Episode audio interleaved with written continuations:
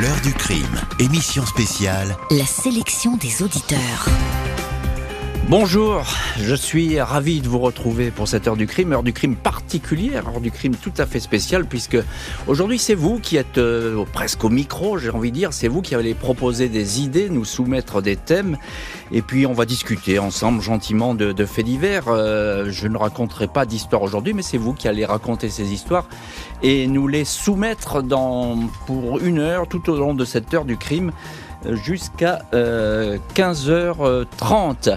Et on va prendre tout de suite un premier appel. Euh, c'est Marisol. Bonjour Marisol. Bonjour Pierre-Alphonse, je suis ravi de vous avoir en ligne.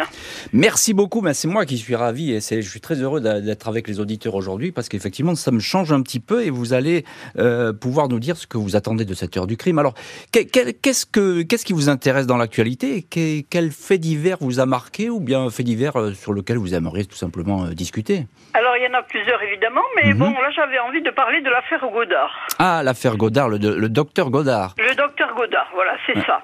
Euh, ça m'avait beaucoup, beaucoup intrigué au départ, évidemment, sa disparition, ses enfants, tout ça. Mhm. Et alors, ça m'a percuté le jour où j'ai entendu une émission où il parlait de la, de la, du CDCA euh, dans cette affaire. Alors, euh, ça c'est extrêmement intéressant parce que ça peut être effectivement un levier pour comprendre cette histoire. Hein. Euh, je, résume rapidement, Marisol, l'histoire. Hein. Donc, effectivement, le docteur Godard, le, le, 1er septembre 99, il disparaît de chez lui avec son épouse, Marie-France, et puis ses, ses, deux petits garçons, Camille et Marius, ils ont 6 et 4 ans. Et puis, effectivement, ils vont totalement disparaître. On va trouver des traces de sang de, de Marie-France à leur domicile, à Juvigny, c'est en, en Normandie. Il y a quelques affaires personnelles aussi de de la famille qui sont retrouvés. Et puis, il faudra attendre juin 2000, c'est-à-dire euh, quasiment un an, pour que le crâne de Camille, 6 ans, soit retrouvé. Et c'est vrai qu'on va pas retrouver grand-chose, si ce n'est comme un petit poussé, ces, ces, morceaux de passeport, ces, os qui sont retrouvés de temps à autre. Mais il n'y a rien de spécial. Alors, euh, Marisol, vous, vous donnez un détail très intéressant, c'est la piste du CDCA. Le CDCA, c'est quoi? On a fait une émission hier là-dessus, justement. Alors, sur... alors oui, justement. Vous avez entendu? Oui, pardon. Vous avez non non non, je vous laisse parler. C'est vous qui, qui avez la parole. Dites-moi. Oui, parce que moi j'ai été commerçante pendant 10 ans, de 87 à 96, et avec plusieurs de mes de mes copines euh, commerçantes, on a fait on a adhéré au CDCA. Mm, mm. Donc euh, j'ai vécu ça de l'intérieur. Bon, quand les dossiers étaient lancés par les par les fenêtres des caisses de retraite, des caisses maladie, enfin bon bref. Et alors c'est pour ça que quand ils ont parlé, parce que moi au départ de l'affaire Godard, bon personne n'a parlé de CDCA. Puis euh, c'est il y a quelques années là où j'ai entendu que c'était peut-être lié à ça et ça m'a beaucoup beaucoup intrigué. Moi j'avais envie d'avoir votre avis là-dessus. Eh bien, écoutez, je vais vous le donner, mon avis. Ça n'a pas intrigué que vous, puisque ça intrigue beaucoup la police portugaise, puisque ça se passe en partie là-bas, et également la, brigade criminelle de, Montpellier, qui travaille sur l'affaire de Poussé. Poussé, c'était le grand patron du CDCA, de la CDCA, la Confédération des artisans, de défense des artisans commerçants. Euh, on va le retrouver mort, et puis on va s'apercevoir qu'effectivement, dans la foulée, il y a le docteur Godard était un adhérent de la CDCA. On sait avec certitude, Marisol, que le docteur Godard, il a placé de l'argent euh, sur cette île de Madère, environ 300 000 euros, ça fait beaucoup. Ah, et, voilà, et la question qui se pose, c'est de savoir est-ce qu'il n'a pas euh, découvert le docteur Godard qu'on lui volait cet argent, parce qu'on sait que de l'argent a été beaucoup détourné. Euh, Christian Pousset, qui était le patron de la CDCA, aurait aussi découvert que de l'argent était détourné, etc., etc. Il y a même un assureur aussi qui est adhérent de la CDCA qui va périr dans des conditions un peu bizarres dans un accident d'avion tout ce monde-là avait placé de l'argent et effectivement, ils, ils ont peut-être découvert euh, qu'on leur volait de l'argent ils ont euh, sont peut-être activés pour qu'on leur rembourse l'argent. Ça s'est mal passé mhm. et, et, on a fini par les liquider. Alors, on peut le croire ou pas, euh, pour le docteur Godard, c'est un peu compliqué parce qu'il y a quand même toute une famille qui disparaît. Pourquoi faire disparaître toute la famille? C'est quand même Un, peu étonnant. Euh, on sait aussi que euh, avec Marie-France, c'est-à-dire son épouse, ça se passait pas très bien. Donc mhm. il peut y aussi y avoir une histoire dans l'histoire. Voilà. Moi, c'est un peu ma thèse, à savoir que le docteur Godard, il y a, y, a, deux choses. Il y a la mort de sa femme, il a peut-être tué sa femme, et puis ensuite, il a peut-être été victime, effectivement, d'un guet-apens ou d'un règlement de compte. Mais pour l'instant, on ne le sait pas. C'est le ah point d'interrogation. Voilà. Ça, ça c'est mon avis, et c'est pour cette histoire du, docteur Godard qui demeure euh, un, mystère. Hein. Voilà, je, vous ai un petit peu expliqué, Marisol, ce que ce, qu'on pouvait en penser. On va prendre une deuxième euh, auditrice, c'est Claudette. Bonjour Claudette. Et Claudette qui est avec nous, peut-être qui n'est pas avec nous, en tout cas on va la, on va la retrouver, Claudette, puisque elle appelait pour une autre affaire. Donc on avait cette histoire du, du docteur Godard, évidemment il y a, c'est une disparition, je ne sais pas si Marisol est encore avec nous. Oui, je suis là. Euh, est encore avec nous, mais Oui. euh, Marisol, effectivement, c'est un, un, un vrai mystère et on se demande ce qui s'est passé euh, avec le docteur Godard. Hein, ça fait partie des grandes énigmes avec euh, Dupont de Ligonnès notamment, Ah oui, etc. là. Voilà, hein, c'est c'est- ces disparitions. Euh, Dupont de Ligonnès, c'est effectivement aussi une histoire qui est euh, tout à fait frappante et étonnante. Et sans doute, il y a des auditeurs qui vont nous demander de. euh, oui, de- ça, de- certainement. de- Moi, j'ai hésité aussi entre plusieurs. hein. Ben oui. Et- oui. Voilà, mais comme Godard, bon, c'est vrai, ça me, ça, ça me, ça me faisait penser à, à ma vie et tout ça. Donc Bien sûr, bien sûr. Ouais, Euh, ouais. euh, restez avec nous, Marisol, parce qu'on Oui, va, on va écouter, plaisir. on va écouter Claudette qui nous appelle. Bonjour Claudette. Vous, vous êtes avec nous, Claudette Oui, Oui, merci, c'est gentil de nous appeler. Je crois que vous appelez d'assez loin, puisque c'est au-delà Ah. du channel, comme on dit. Vous êtes en Angleterre. Euh, oui, mais euh, pour deux jours, je suis à Lille. Ah, ben voilà, donc c'est pour ça que la liaison est meilleure finalement. hein. Vous êtes beaucoup plus proche ah, de nous. d'accord. Euh, alors, qu'est-ce que, de quoi voulez-vous nous parler, Claudette? Mais du, du crime qui a eu lieu à Liverpool sur James Bulger. Ah oui, James Bulger, le, petit James ab- Bulger. Absolument tous les journaux, sans exception, sont tombés comme un seul homme sur l'enfant qui a tué. Hmm. ce que je comprends.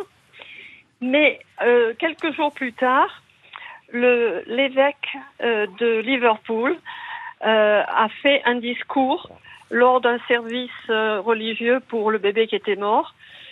Et il a fait, je, je crois que c'est Paris Match qui a publié son discours. Et on a appris la vie qu'avait eu cet enfant, celui qui a tué. Et c'est proprement atroce. Oui, alors, euh, C'était tellement terrible que euh, ça m'a, ça, euh, j'ai décidé de, de devenir famille d'accueil. après ce fait divers, Oui.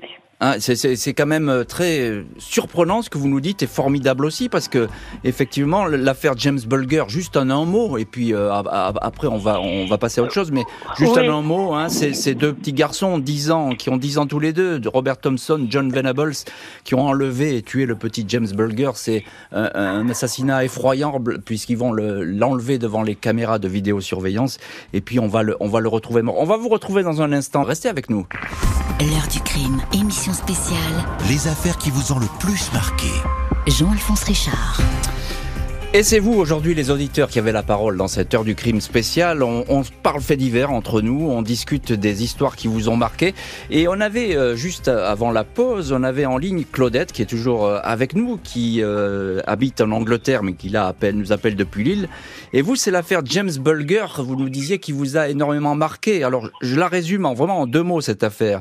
C'est l'enlèvement et le meurtre du petit James Bulger. Il, il- il a presque trois ans. On est à Bootle, c'est tout près de Liverpool. C'est une banlieue de Liverpool. Euh, Robert Thompson et John Venable, ce sont deux petits garçons comme ça qui vont prendre par la main euh, le petit James Bulger à la sortie d'une boucherie dans un centre commercial. Et puis ils vont l'emmener en ville, ils vont le martyriser. Et le petit James Bulger, vraiment il a subi un calvaire, ça va être un, crime épouvantable qui va glacer d'effroi toute l'Angleterre et même glacer d'effroi le monde entier. Et vous Claudette, ça vous a frappé au point que ça a presque changé votre vie ce fait divers? Oui, enfin, changer ma vie, euh, pas tant que ça, mais euh, quand ce qui, ce qui m'a fait le plus mal au cœur, Mhm. euh, peut-être que euh, je ne devrais pas dire ça, c'est moins le crime que la vie du petit Robert Thompson. Parce que quand l'évêque de euh, Liverpool a raconté sa vie, euh, Alors Robert Thompson, c'est l'un des c'est l'un des meurtriers, hein, je, le, je le précise. c'est hein. celui qui c'est celui qui qui a qui a tué le bébé avec une pierre. Hmm.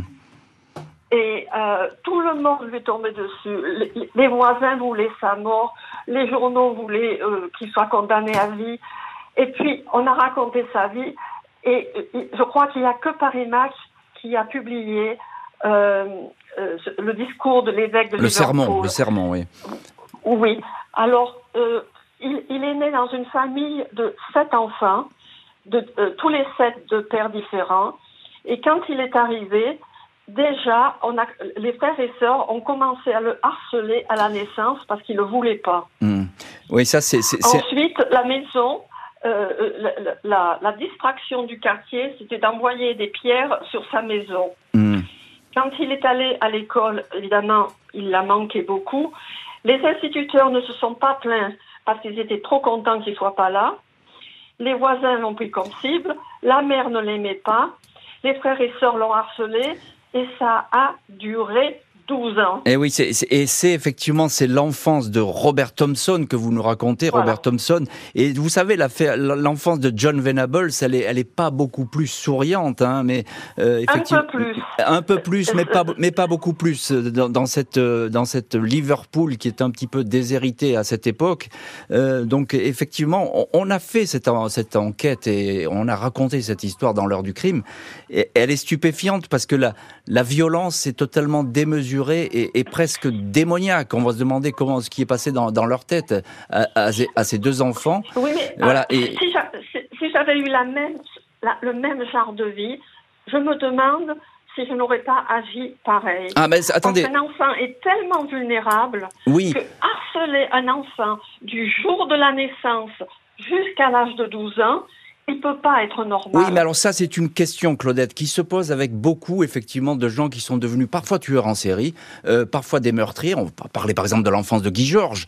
Euh, mais en aucun cas, enfin, en tout cas, moi, j'insiste là-dessus, mais c'est juste mon avis, comme on dit. Euh, en aucun cas, ça peut être des véritablement des excuses. Ce n'est pas possible parce qu'il y a plein d'enfants aussi qui subissent euh, des mauvais traitements, hélas, et qui ont des enfances malheureuses, hélas, mais qui euh, arrivent à surmonter ces démons et qui ne tombent pas dans ce genre d'horreur. Donc effectivement, Oui, on peut en- oui. non mais ça, ça, Claudette, on peut en parler pendant des heures. Je suis d'accord avec vous, mais c'est vraiment un débat de société euh, qui, qui, qui se pose effectivement dans les dans les affaires de crime et qui se pose devant les cours d'assises. On voit souvent ce, ce genre de d'affaires qui euh, qui surgissent et qui sont hé- hé- hé- hélas euh, épouvantables. Je voudrais euh, Oui, Claudette. mais je voudrais dire que tous les gens qui ont critiqué cet enfant, qui, qui l'ont chargé tout le temps, tout le temps, tout le temps, qu'est-ce qu'ils ont fait pour la société? Les, instituteurs n'ont pas dit qu'il venait pas à l'école. La police ne l'a pas interrogé quand ils l'ont vu dans la rue à 7 ans, 8 ans, 9 ans, Mm. traîner dans la rue, lui demander où il est. Personne n'a fait un seul pas. C'est pour ça que j'ai dit, je peux pas critiquer ce gosse si moi, je ne fais rien non plus. Mm. C'est pour ça que je suis devenue famille d'accueil. Eh, eh bien, parce je, que je me suis sentie en partie coupable de ne rien faire. Eh, mais je, je- je le comprends tout à fait. Et votre démarche, elle est plus qu'honorable. C'est une démarche pleine d'humanité. Et effectivement, on ne peut que la, saluer. Euh, mais encore une fois, cette question, effectivement, de l'enfance des criminels, c'est presque un débat qu'on pourrait tenir pendant des heures, pendant des semaines et pendant des mois. L'enfance des criminels, elle se pose. Et elle se pose, effectivement, dans beaucoup de cas. Euh, c'est une question récurrente, encore une fois, euh, en matière de justice. Je voudrais qu'on prenne un, un- un troisième auditeur. Je dis un parce que c'est Jérôme. Bonjour, Jérôme. Bonjour. euh, Vous, vous allez bien, Jérôme Oui, tout à fait, oui, tout à fait. Oui. Je vous appelais. bah, J'adore votre émission déjà. C'est gentil, merci, Merci. beaucoup. Euh, je voulais revenir sur un sujet. Donc, euh, on vous a certainement dit sur les disparus de Boutier. Ah, les disparus de Boutier, ça, c'est que- quelle affaire incroyable. hein. Alors, dites-nous en deux mots, les disparus de Boutier, pourquoi elle vous fascine autant cette histoire? Bah, parce que je suis né en fait à l'époque de leur disparition Mhm, et j'habite euh, à côté, hein, à 15 km, on va dire. mhm. Et puis donc c'est une histoire qui m'a toujours, depuis que je suis gamin, qui m'a toujours enfin. Je me dis mais comment on n'a pas pu retrouver une famille euh, complètement disparue quoi? Il y a les enfants, les parents. Alors, euh, ça, c'est effectivement, c'est une des affaires les plus, peut-être les plus fascinantes euh, en France. hein. C'est un fait divers complètement troublant. D'abord, ça se passe à Noël, hein, il faut, il faut tout bien le dire. C'est le, fait. on est- Juste, après la- juste après les fêtes de Noël, Voilà. ils sont partis. On est le euh, à un 24. repas. Non, non, on est le 24 décembre. On est en, le 24 plein- décembre, en oui, plein- voilà. en pleine fête de Noël.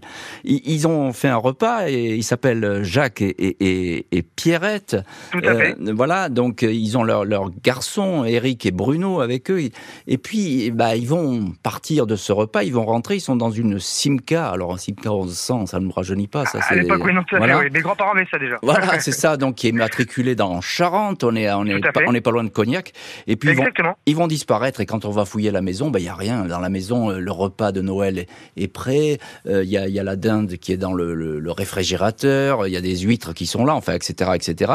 Et là, on va enquêter et puis on, et bien évidemment, c'est le silence total. On va rien trouver. Alors on va s'apercevoir que effectivement il y a euh, peut-être un qui est là dans le coin.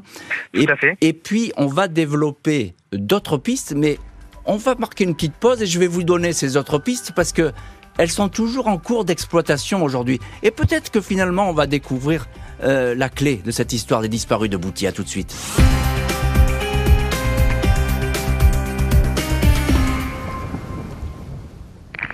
14h30, 15h30, Jean-Alphonse Richard sur RTL. L'heure du crime. Et on se retrouve dans cette heure du crime avec vous, les auditeurs, parce que c'est vous aujourd'hui qui euh, menez le bal, j'ai envie de dire. Hein. C'est vous qui posez les questions, c'est vous qui soumettez des, faits divers dont vous voulez qu'on parle, et on va en discuter tout au long de, cette heure du crime. On est toujours avec euh, Jérôme, et on le retrouve, Jérôme, dans cette heure du crime, parce que euh, Jérôme, vous, ce qui vous intéresse, c'est effectivement les disparus de Boutier. Hein, on, la reprend, cette histoire, parce qu'elle elle est fascinante, et effectivement, ça fait partie des j'ai envie de dire, des cold cases, comme on dit, des affaires non, résolues qui fascinent l'opinion et qui vous fascinent les, auditeurs et qui, moi aussi, me fascinent.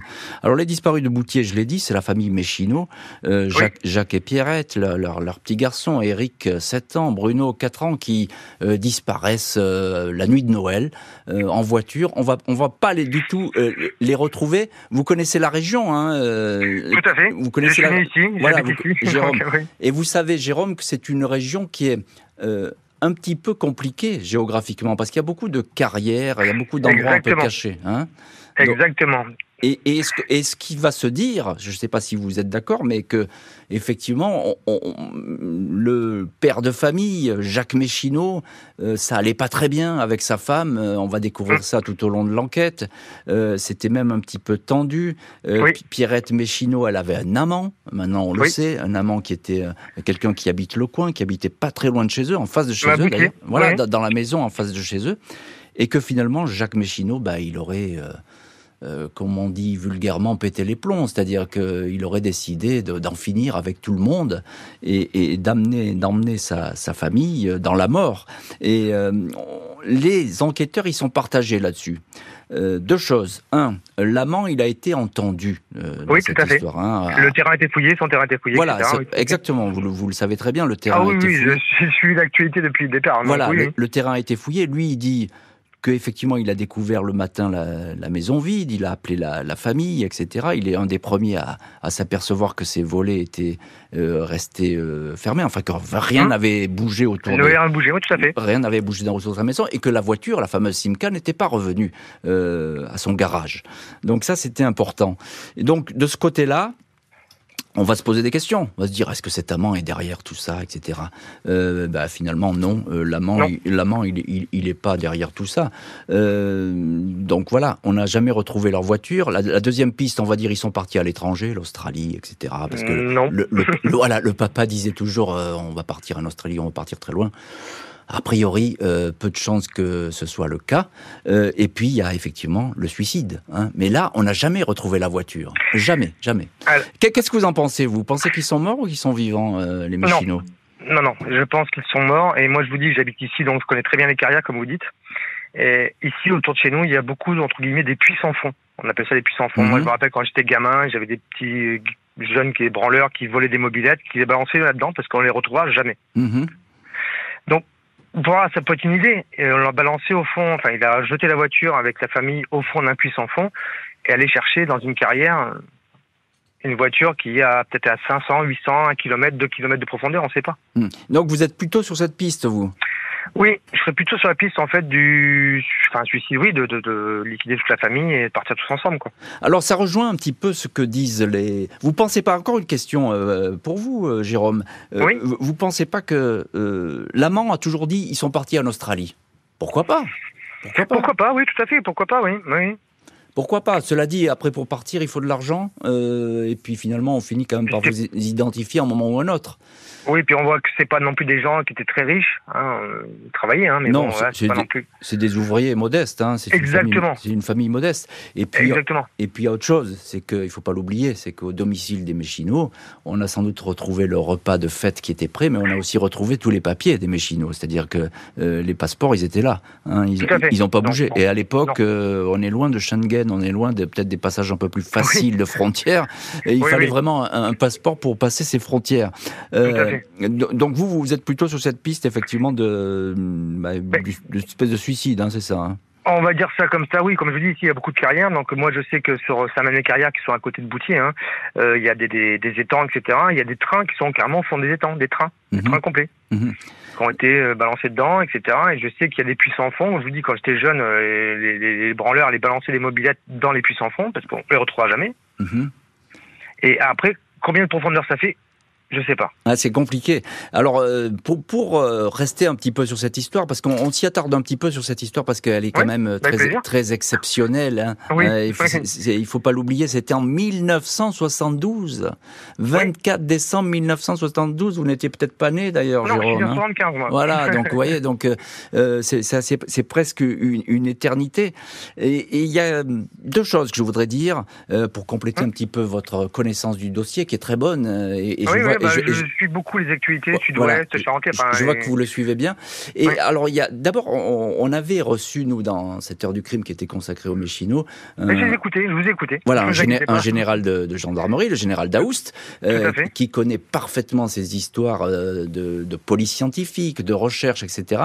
Et, et lui nous disait que, euh, enfin, son sentiment euh, qui apparaissait, c'était qu'effectivement, un jour ou l'autre, on retrouverait la voiture, sans doute avec, hélas, des squelettes ou ses occupants, euh, peut-être au fond de la Charente, pourquoi pas, La parce que la, Charente. la Charente Ils est ont un fleuve. fait des recherches. Ils ont déjà fait des recherches. Ils ont retrouvé des voitures, mais c'était pas les leurs. Oui, mais c'est une- ont oui, mais euh. Ce que- ce qu'on me dit, moi je ne suis pas du tout du coin, mais vous qui connaissez bien le coin, c'est Oui, une, oui, c'est une- rivière compliquée la Charente, hein, donc Oui, euh, tout à fait. et, et- et capricieuse. Donc euh, voilà. Oui. Euh, donc ça, effectivement, c'est voilà, ça c'était la thèse du, du gendarme. Et puis dernière, dernière, dernier point que je voulais vous dire quand même, parce que c'est important, Mhm. c'est qu'aujourd'hui cette affaire Méchino, elle est au pôle des affaires non résolues à Nanterre, Oui, à au pôle des cold cases. C'est vous, oui. dire que depuis 1972, on recherche cette affaire.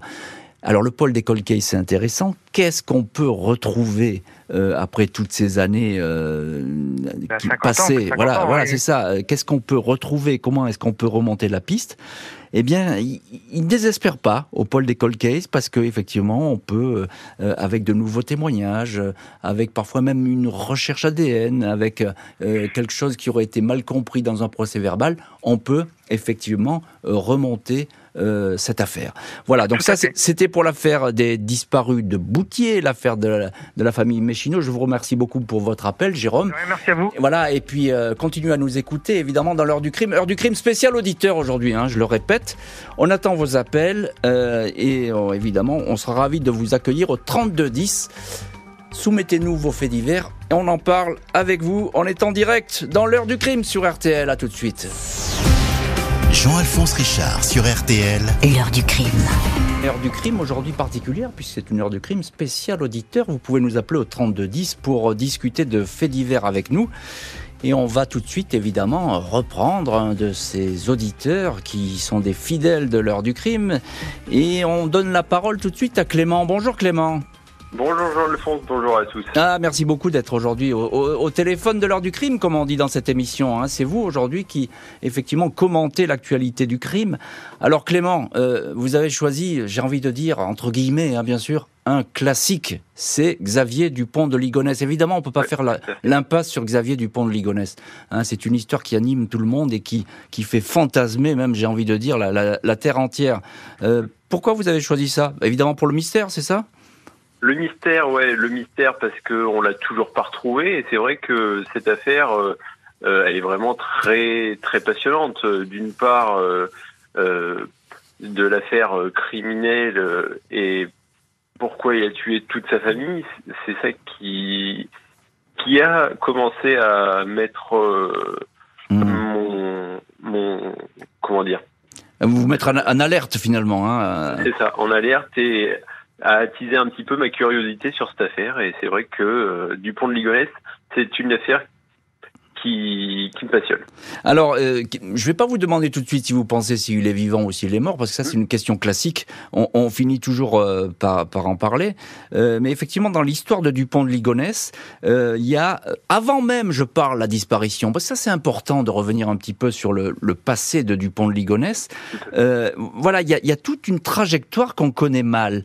Il y a effectivement cette enfance qui a été décrite, enfance dans des, en milieu versaillais, désargenté, dans une famille catholique avec des rites un petit peu particuliers, etc. Il y a sa rencontre avec Agnès qui est, qui, qui, est particulière aussi. Il y a cette famille un petit peu recomposée avec ses enfants. et puis cet homme qui effectivement est un loser, on va le dire comme ça. Hein. Je pense que vous êtes d'accord, Clément. Oui, tout à fait. Hein, voilà, donc c'est quelqu'un qui, est, qui, qui, qui rate un petit peu sa vie, qui rate sa carrière, qui ne réussit pas en affaires. Et il y a un épisode intéressant, Clément, mais que vous le connaissez cet épisode, et je crois que euh, il attire votre attention aussi, je pense. C'est le voyage aux États-Unis. Moi, ça m'a toujours troublé cette histoire. Ouais, c'est exactement. Et justement, c'est quand il est allé aux États-Unis euh, faire ce voyage, euh, il y a eu l'arrestation d'un certain John List et une affaire très très similaire à celle du, pont de Ligonnès, justement. Et c'est vrai qu'à force de regarder des reportages, etc., sur l'affaire du pont de Ligonnès, c'est vrai que cette affaire de Johnny est venue tout de suite un petit peu pareil, euh, tilter un peu ma curiosité. Et c'est vrai que euh, c'est deux affaires très similaires. En Ouais, mais vous avez raison, et, et, je vois que vous connaissez bien euh, l'affaire du pont de Ligonnès, parce que il faut dire un mot sur cette affaire John List, parce que elle est totalement fascinante et vous le dites très bien, elle est en miroir de l'affaire du pont de Ligonnès. Voilà, les policiers vont s'interroger, ils vont se dire, euh, ils vont tomber sur cette affaire John List. Ils vont se dire après tout, est-ce qu'il s'est pas inspiré euh, de cette affaire euh, pour finalement organiser sa disparition Je dis en deux mots, je... vous dis en deux mots, Clément, et je le dis à nos auditeurs peut-être qu'ils connaissent pas vraiment l'affaire John List, mais elle est totalement fascinante. On est en 71. John List, bon, bah, c'est quelqu'un qui est endetté, hein, comme du pont de Ligonnès. Ça va pas, ça va pas bien dans sa vie. il a beaucoup de problème. Il va tuer par arme à feu sa femme, euh, ses deux enfants. Il va euh, déjeuner, il va assister au match de foot de son fils, puis il va le tuer en rentrant chez eux. Alors là, c'est surprenant. C'est surprenant. Parce que Dupont de Ligonnès, il fait exactement la même chose. Euh, il, tue sa famille, puis son dernier enfant, il va le chercher au, lycée en prétextant que sa femme a eu un accident, et puis il va le tuer une fois de retour à Nantes, dans la maison familiale. ça, c'est extraordinaire. Mais il y a juste quelque chose qui correspond pas avec John List, c'est que John List, euh, en 1989, euh, c'est-à-dire euh, plus, de, plus de 15 ans après sa disparition, on va le retrouver, John List. Il va être arrêté aux États-Unis. On va le reconnaître. En fait, il, il, est devenu serveur dans une espèce de restaurant. Il s'est remarié. Il s'appelle Robert P. Clark. Il a donc refait totalement sa vie. Et, voilà. Et donc ça, ça serait l'histoire qui aurait inspiré euh, Dupont de Ligonnès. Vous, vous, pensez qu'il s'est inspiré de cette histoire, vous, Dupont de Ligonnès, pour organiser sa cavale, j'ai envie de dire? Bah, En tout cas, ça, a dû, ça a dû le marquer, ça a dû le l'inciter, pas à passer au, crime, etc. Mais ça, je pense qu'il a voulu euh, hmm. faire euh, comme cet homme et après partir ensuite seul et qu'on le retrouve euh, plus pendant ces plus de 11 ans euh, bah oui. Euh, de cavale. Et c'est vrai. Allez-y, allez-y, allez-y. Et c'est vrai que pour l'affaire John List, on a su le retrouver 18 ans après, vous, vous, vous le dites très bien. Et c'est vrai que pour l'instant, on n'a toujours pas retrouvé Dupont de Ligonnès. Et ça vient du coup à, à, ma petite thèse et mon hypothèse. Hmm. Je pense que Dupont de Ligonnès, pour moi, hmm. est il est en vie, il est toujours là, il a refait sa vie comme John List. Ah, ah ben ça c'est alors ça voilà. J'allais vous poser la question de toute façon parce que cette question on n'y échappe pas. Euh, ça. On est juste entre nous là. Moi je vais vous dire moi je pense qu'il est mort. Voilà. Mais mais ça c'est moi. Ah euh, non non mais ça c'est moi. Attendez. Oui, bien sûr. Si, si, demain on le retrouve vivant, vous pourrez me rappeler au 32 10 en me disant euh, bah vous êtes trompé monsieur Richard, c'est pas tout à fait ça. Mais voilà, c'est la vie. Mais en tout cas, merci beaucoup Clément d'être intervenu sur dans l'heure du crime aujourd'hui, spécial auditeur. Vous pouvez nous appeler au 32 10 pour soumettre mettre euh, vos sujets, puis on discute de faits divers tranquillement comme ça entre nous jusqu'à 15h30. À tout de suite.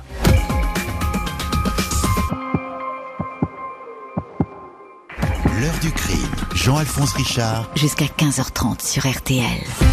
Et on se retrouve dans cette heure du crime particulière, un rendez-vous spécial aujourd'hui puisque c'est vous les auditeurs qui faites l'heure du crime et vous nous appelez au 3210 pour vous nous donner des idées de, faits divers que vous aimeriez voir euh, discuter entre nous euh, comme ça euh, dans cette heure du crime et on a en ligne une nouvelle auditrice, c'est Marivonne. Bonjour Marivonne. Bonjour, monsieur Richard. Ah, merci beaucoup d'être avec nous dans l'heure du crime, Marie-Vonne. je bah, sais que vous êtes sans doute une fidèle auditrice, c'est ça?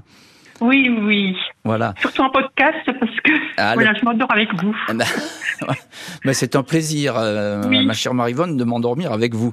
Euh, Écoutez, euh, vous avez choisi euh, dans l'heure du crime, c'est une affaire qui est épouvantable. On peut pas dire autrement. Ah, Euh, nous, on connaît bien le, le papa ici dans l'heure du crime, le, le, papa d'Élodie Kulik, puis cette histoire dont il s'ajoute- s'agit, pardon, c'est Jackie Kulik, euh, qui est, euh, à, à mon avis, hein, je pense que c'est un des hommes les plus courageux qui soit. J'ai- rarement entendu des témoignages aussi bouleversants euh, dans l'heure du crime que celui de Jackie Kulik, qui est un homme d'une dignité euh, absolue. Pourquoi vous voulez mm, vous intéresser à cette Ah, déjà, histoire? Bah déjà pour euh, Monsieur Kulik parce que c'est un peu mon héros. Enfin, je, je le trouve extraordinaire. Enfin, Mhm. voilà, il a jamais lâché. euh, il est toujours resté debout malgré les tragédies qui ont jalonné sa vie. Et je pense que c'est grâce à, à sa ténacité que l'affaire euh, n'est pas tombée dans l'oubli. Et, et ça, c'est tout à fait vrai ce que vous dites, Marivonne, Oui. parce que, hélas, j'ai envie de dire, vous êtes une auditrice de l'heure du crime, et vous le savez très bien, vous le savez même mieux que moi, euh, très souvent, euh, les familles, et on le répète toujours dans cette heure du crime, les familles de victimes, ce sont elles qui mènent le combat, ce sont elles qui tiennent le dossier. Parfois, il y a des envies de, de prononcer des non-lieux, parce que les policiers, les gendarmes en ont marre, parce que les juges n'ont pas d'éléments. Et c'est vrai que c'est une tentation. Et, là, cette tentation, elle existe et elle arrive. Mais c'est grâce à quelqu'un comme Jackie Kulik, encore une fois, euh, qui est un, un monsieur remarquable et, et- et incroyable. D'ailleurs, je vous conseille au passage, il, il, a- il avait publié un bouquin, et qui est toujours en vente d'ailleurs, c'est l'affaire Elodie Kulik ou le combat d'un père Ah oui, qu'il a fait avec une très bonne journaliste, qui est Catherine Siguré. Vous l'avez lu ce livre, hein? Bah, ma fille me l'a offert pour Noël, donc Ben euh, voilà. oui, je l'ai lu. Enfin, Ben voilà. Et, et donc ça, c'est effectivement, vous avez dans, cette, dans ce livre absolument tout ce combat. ah, oui. Alors il faut dire euh, tout de même, euh, Marivonne, que la justice est passée hein, dans cette affaire. Elle, elle a mis du temps, mais elle est passée. Ah, mais attendez, elle est passée. Oui. Euh, Willy Bardon, euh, il a été euh, condamné Ouais. hein, pour viol et meurtre. Ça n'a pas été facile. On va retrouver une trace d'ADN un petit peu perdue comme ça dans cette espèce de, de, de champ où, où, hélas, la, la petite Élodie, j'ai envie de dire comme ça, parce qu'elle était toute jeune, cette banquière de Péronne, elle a été jetée comme un chien. Il n'y a pas d'autre mot. Voilà, on l'a abandonnée comme un animal, cette, cette, Oui. euh, cette pauvre femme. Donc euh, voilà. Écoutez, merci beaucoup Marivonne pour, pour Élodie Écoutez, Et- voilà, et puis c'est une jeune femme solaire, et puis quand on voit ses bourreaux, enfin, Ouais. ça c'est. Eh oui, mais c'est- vrai que c'est le papa qui me. Voilà. Je suis Mais je- vraiment euh, mais on, on pa- je partage. Je partage hein. Mais je partage, je partage complètement votre votre euh, jugement. J'ai pas d'autre mot Ouais. pour exprimer ça. C'est que effectivement, encore une fois, Jackie Kulik qu'on salue. Si peut-être il nous écoute, Oui. on sait jamais. Euh, Jackie Kulik qu'on salue. C'est un c'est un type formidable. Voilà, c'est un Aussi une petite euh, une conseil pour euh, Fabien, le frère d'Élodie, qui a dû quand même se construire euh, Oui. Avec avec ça quoi. Enfin, et c'est jamais puis la facile. maman, enfin la maman, enfin bon, il y a. Qu'on quand on y pense, on a la larme à l'œil. hein. C'est- vraiment euh, terriblement. euh, C'est jamais, c'est jamais facile. C'est jamais facile pour les familles. C'est épouvante parce qu'on on oublie parfois les familles et les victimes, un peu moins aujourd'hui. Mais effectivement, les, les familles, un, un mot là-dessus, peut-être on va s'arrêter quand même un peu là-dessus parce que euh, les familles, il faut les saluer dans leur combat. On l'a dit et nous, on est là dans l'heure du crime pour les aider, ces familles. Mais ce sont les victimes collatérales, Marivonne. Il n'y a pas d'autre mot. ah, Euh, oui. C'est-à-dire que vous avez quelqu'un qui est assassiné dans votre famille, dans des conditions encore une fois épouvantables, comme ça a été le cas pour Elodie Kulik. Mais les familles, euh, c'est la perpétuité à vie, comme on dit. Ah oui. hein Quand, parfois on dit, bah, il a pris perpète. Ça fait beaucoup quand même. Bah. Ça fait beaucoup, oui, mais les familles, euh, il y, a, il y a perpète, mais il n'y a pas de liberté possible. Ah, on- possible. voilà. On vit avec, avec cette horreur. Quoi. On- C'est- voilà, bien sûr, on ne peut pas en sortir. Et c'est hélas le cas, encore une fois, pour euh, beaucoup, beaucoup euh, Oh, de, énormément, de- euh, de- énormément. de, de familles. Ouais, voilà. Euh, donc, effectivement, c'est épouvantable. Il n'y a pas d'autre mot. Ouais. Ma- Marivonne, merci beaucoup pour votre Ah, merci témoignage. beaucoup, Monsieur Richard. Hein, et puis, reste. à lundi. Oui, à lundi, on se retrouve lundi, ouais, avec plaisir. Ah oui. Je, je penserai à vous lundi. On, se retrouve à vous et on pense à tous les auditeurs parce que vous êtes de plus en plus nombreux à vous écouter dans l'heure du crime. Et, et- et ça, ça fait plaisir et ça fait chaud au cœur. Et cette émission, elle, elle est avec vous et elle est pour vous. C'est pour vous qu'on l'a fait. Et aujourd'hui, évidemment, appelez-nous au 3210 et puis on essaie de, suivre vos sujets. Ils sont en train d'arriver, les sujets dans l'heure du crime. On va, continuer d'en parler. Il y en a d'autres qui arrivent par dizaines. Merci à vous. 14h30, 15h30, Jean-Alphonse Richard sur RTL. L'heure du crime. Et on se retrouve dans cette heure du crime spécial auditeur. C'est vous aujourd'hui qui faites l'heure du crime. C'est vous qui vous nous appelez pour euh, nous donner des idées de sujets, de faits divers, des histoires dont vous aimeriez qu'on parle et qu'on discute entre nous. Aujourd'hui dans l'heure du crime, on a en ligne une nouvelle auditrice. C'est Béatrice. Bonjour Béatrice. Bonjour Jean-Alphonse Richard. Merci infiniment d'être aujourd'hui au téléphone de l'heure du crime. Euh, vous, ce qui vous intéresse, Béatrice, c'est l'affaire Sylvie Bâton. Alors, dites-nous en quelques mots pourquoi cette affaire. Hein, c'est euh, le viol et le meurtre d'une jeune fille, je crois qu'elle avait 24 ans. 24 euh, ans. C'est ça, hein, chez elle. Hein. donc, elle était dans Lyon, autour d'Auxerre, à, Sauvigny-le-Bois, c'est ça, oui, à, Valon. Voilà, elle est, elle, est, née à Biery, sur la commune de Sauvigny-le-Bois, mais habitait à l'époque à Avalon, dans une petite maison dans le, dans le vieil Avalon. Mm. Et elle a été assassinée euh, le 5 mai 1989. Mm. Voilà. pourquoi vous vous intéressez à cette histoire, Sylvie euh, ben, Pardon, Béatrice Excusez-moi, j'avais Sylvie sous les yeux. donc. Euh. Oui, c'est pas grave. Ben, c'est une affaire qui nous a touchés tous de près parce que moi étant du village, mes frères la connaissant, voilà, c'est quelque chose qui nous a touchés particulièrement son frère euh, Marc qui a été euh, jugé, accusé et puis euh, innocenté très très vite. Sa maman qui s'est battue pendant toutes ces mmh. années, 18 ans, 18 ans à se battre. Moi, je, je lui tire mon chapeau. Et oui, j'étais jeune à l'époque, hein, j'avais 17 ans, mais ça m'a marqué. Ça, ça, rejoint très exactement, Béatrice, ce qu'on disait, hein, c'est le combat des familles. et effectivement, les familles, en général, ce sont les premiers suspects. C'est comme ça, on n'y peut rien. Hein, les premiers suspects, euh, dès, dès, lors qu'il y a un crime, on va chercher dans l'entourage. C'est comme ça, mais c'est normal, ça, on peut pas en vouloir euh, ni aux policiers ni aux juges. Euh, mais dans cette affaire, effectivement, c'est assez dramatique et la maman a eu un rôle très important. Ah oui. Euh, son ami aussi, hein, qui a été euh, voilà. accusé. Mais, ça m'intéresse beaucoup ce que, ce que vous dites, euh, Béatrice, parce que vous êtes du coin et, vous, mm. êtes, vous êtes notre témoin numéro un aujourd'hui, j'ai envie de dire, dans cette affaire Sylvie Bâton. Non, non, parce que j'aimerais que vous me disiez quelques mots sur, euh, sur Sylvie Bâton, comment on a pu vous la raconter, quelle jeune fille elle était.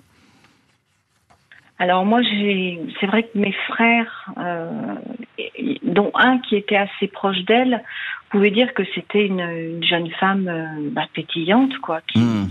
qui, faisait, qui faisait ses études sur Dijon euh, en lettres modernes. Voilà, c'était quelqu'un de discret. Hmm. moi, je ne la connaissais pas particulièrement. J'ai pu la croiser euh, voilà, dans Avalon ou dans notre petit village, mais j'avais pas de lien particulier. Ça vous a frappé parce qu'effectivement, dans un village, euh, tout de suite, c'est un effroi et c'est une affaire qui marque, euh, qui marque des années durant, euh, effectivement, une population.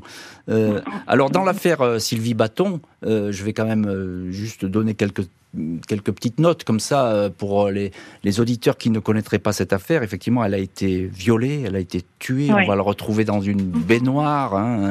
Euh, c'est un crime. maman qui la retrouve. Hein. Voilà, c'est ça. Moi, ça m'a bouleversée.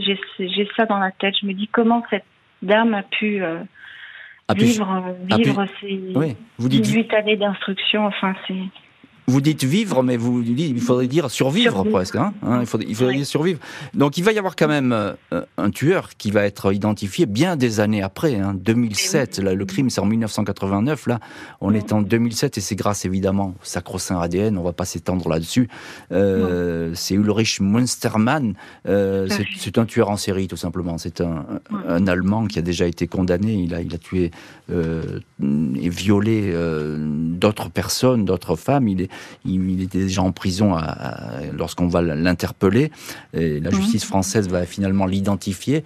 Effectivement, ça va être un soulagement pour cette famille bâton, mais euh, ce, drame, il est euh, épouvantable et il illustre encore une fois le combat des familles. Hélas, on le répétera jamais assez, des familles qui sont souvent seules parce qu'elles ne connaissent pas comment marche la, machine judiciaire, qui est compliquée, parce qu'elles ne savent pas à qui s'adresser, parce que etc mm. etc. Hein. donc voilà, euh, voilà Béatrice, ce qu'on peut dire aujourd'hui hein, sur l'affaire Sylvie Bâton.